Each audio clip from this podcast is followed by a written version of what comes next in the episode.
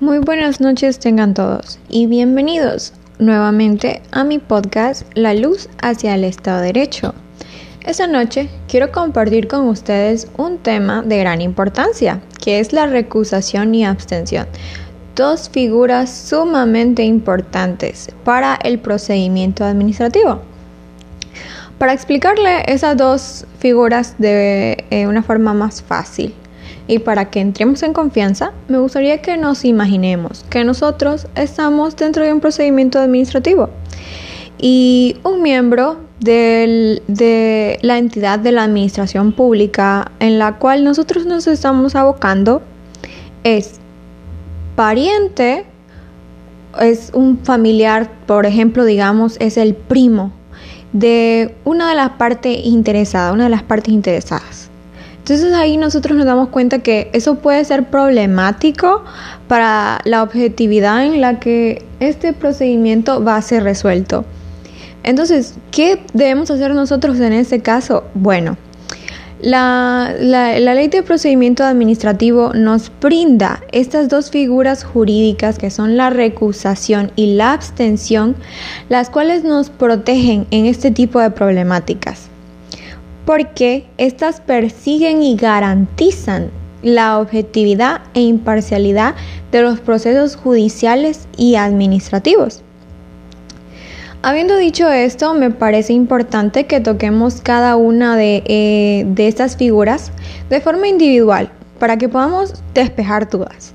Entonces, em, nos preguntamos, ¿qué es la recusación? Bueno, la recusación es el derecho que ostenta, el ciudadano, es decir, usted, mis compañeros, mis profesores de la universidad, mi vecino, eh, mis familiares, yo, para pedir que sea parte de un procedimiento administrativo en el que yo estoy involucrado, o tal vez no, la autoridad, funcionario o empleado público que según yo, la persona que estoy interponiendo la recusación, este tiene algún tipo de interés o relación con este asunto, es decir, con este procedimiento administrativo. Es por eso que ahora nos vamos a remitir a la ley de los procedimientos administrativos, la cual en su artículo 15 nos señala muy claramente cuáles son estos motivos por los cuales un funcionario o empleado público puede ser recusado. ¿Y cuáles son estos? Que este funcionario o empleado público tenga un vínculo matrimonial, de unión de hecho, parentesco dentro del cuarto grado de consanguinidad o segundo de afinidad, sea o haya sido tutor o curador de alguno de los interesados o de los representantes legales, socios o apoderados de las entidades interesadas. Es decir, que, el funcionario público sea el primo, el hermano o el cuñado, por dar ejemplos, de uno de los interesados. Nosotros nos damos cuenta que eso es un problema. Otro de los motivos que nos señala eh, este artículo es la amistad íntima o enemistad manifiesta con los interesados o con el interesado tener un pleito pendiente con alguno de los interesados, estar o haber sido denunciado o acusado por alguno de los interesados como autor o cómplice de un delito o falta. Un ejemplo de esto sería que una de las partes interesadas em, haya denunciado a, este funcionario público que va, que va a actuar en este procedimiento administrativo por una violación. Eso es gravísimo, es un gran, em, va, a nublar mucho la, objetividad de este procedimiento. Ya para terminar con este artículo, nos menciona un último motivo, que es haber intervenido en el procedimiento, en el procedimiento administrativo, que este funcionario haya intervenido en el procedimiento administrativo como un apoderado, un testigo o perito. Eh, es importante que mencionarles em, que todos esos motivos deben de estar probados por la ley. No es como que solo, solo lo vamos a decir, no, deben de estar debidamente probados, porque si no, no, o sea, la ley es de, es de pruebas. Em, bueno, em, pero nosotros nos preguntamos, ¿cómo? Bueno, yo me lo pregunté y me imagino que todos todo se lo van a preguntar. ¿Cómo nosotros vamos a interponer una recusación? Bueno, la misma ley, cuando la abrimos, nos señala en su artículo 16 la forma en la que lo debemos de hacer, que es de manera escrita y debe de hacerse antes de las alegaciones sobre todo lo actuado y sobre el valor y alcance de la prueba producida. Seguido de esto, eh, la persona que está interponiendo la recusación debe expresar la causa o causas en las que se funda la, recusación, es decir, que debe de poner sobre la mesa aquellos motivos claros en, por los cuales está interponiendo la recusación.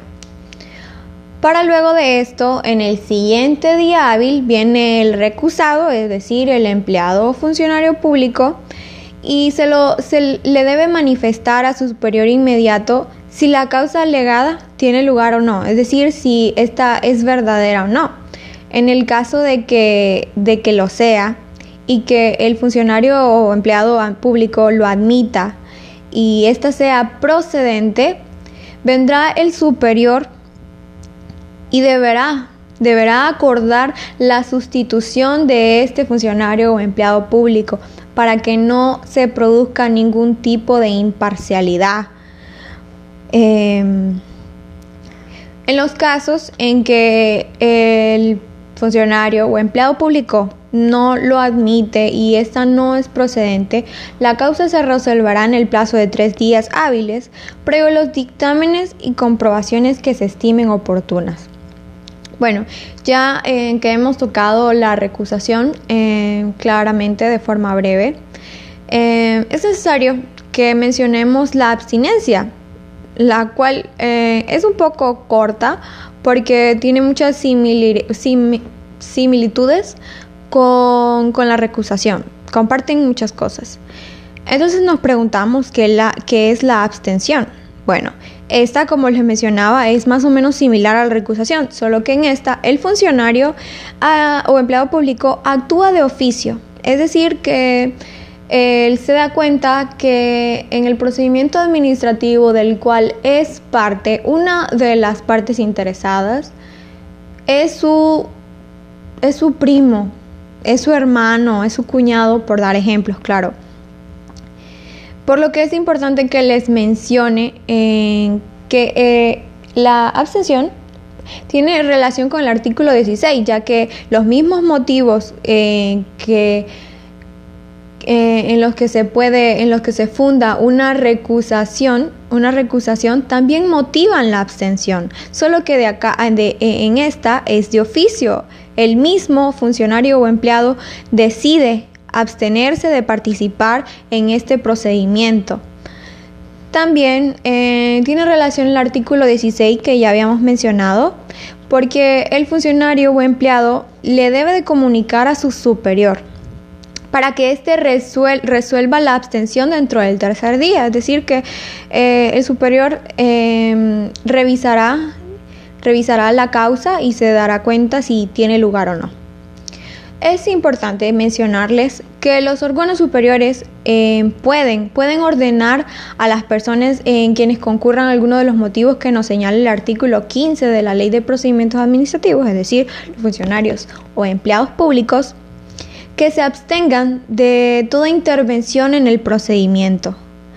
Em, es decir, que el órgano superior le puede señalar al funcionario público que se debe de abstener de participar en este procedimiento porque en el mismo está participando su, su esposa.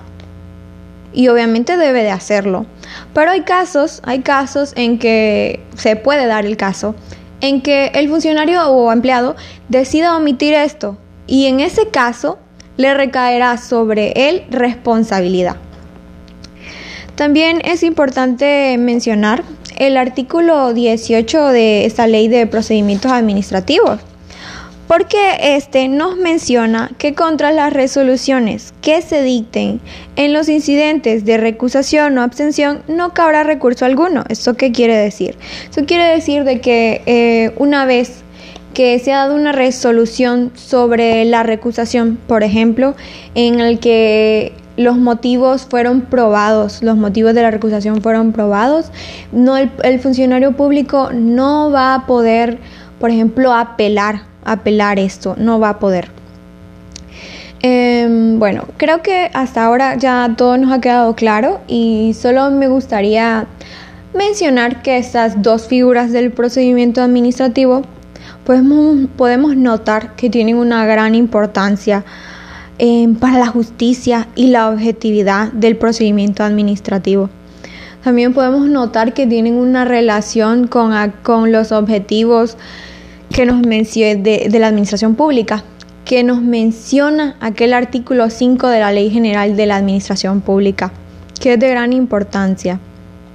Bueno, eh, esto ha sido todo de mi parte por esta noche. Espero escucharnos nuevamente. Espero que pasen una linda noche y que el derecho y la justicia los acompañe siempre.